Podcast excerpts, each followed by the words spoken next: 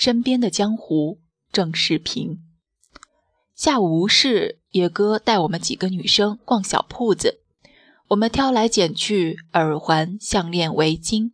他两米外斜站，不上前也不远离，衔一支烟，悠然看过往行人。等我们挑完，他已经把账结过。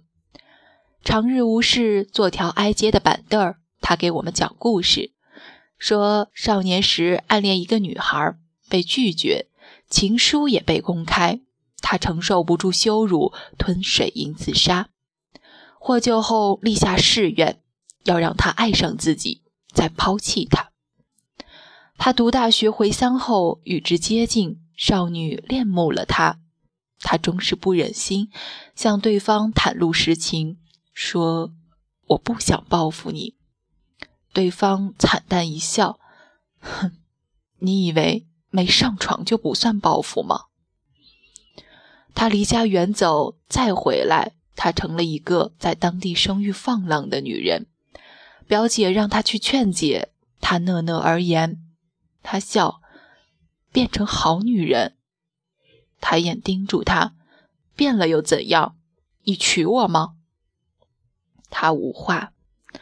他兜里是第二天的火车票，他伸手取来撕了，买了机票，说：“换你明天一天的时间给我。”日后他中年重病，肾坏死，不再求治。他从北京请国内最好的医生入山给他手术。他人生里的事多半是这样。情多累人，自嘲说自己是一流的朋友、二流的情人、三流的丈夫。我问过他，为什么他身上会发生这么多戏剧化的事？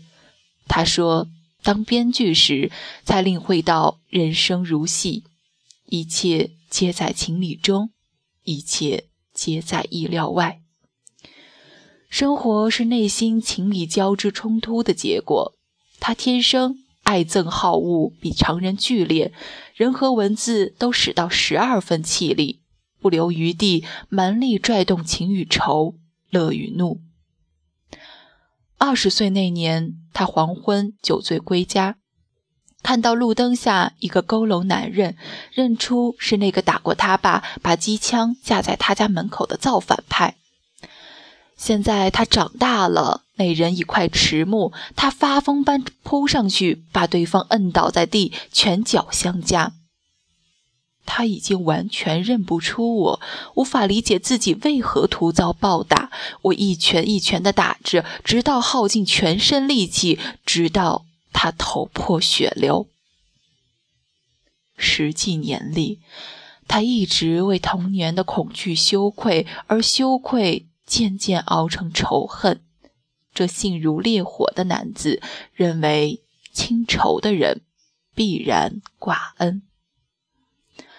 酒醒之后，他却不能不面对内疚之感，暗中观察那人，才发现这个仇人可怜至极。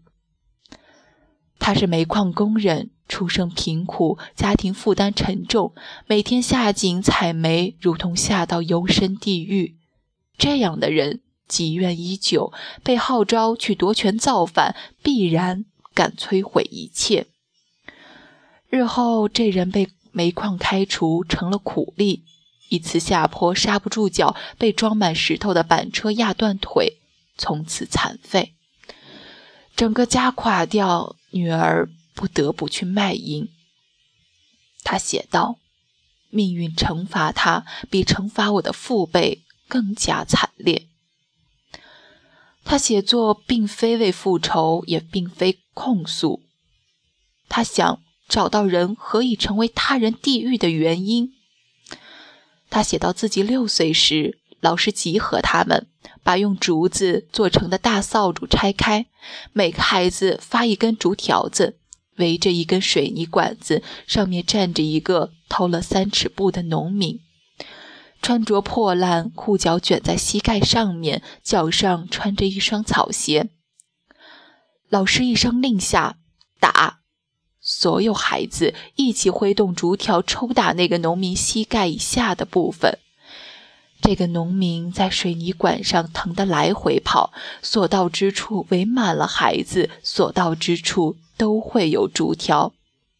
这个人蹦跳惨叫，汗如雨下，腿胀得紫肿，惨叫中突然昏厥，摔了下来。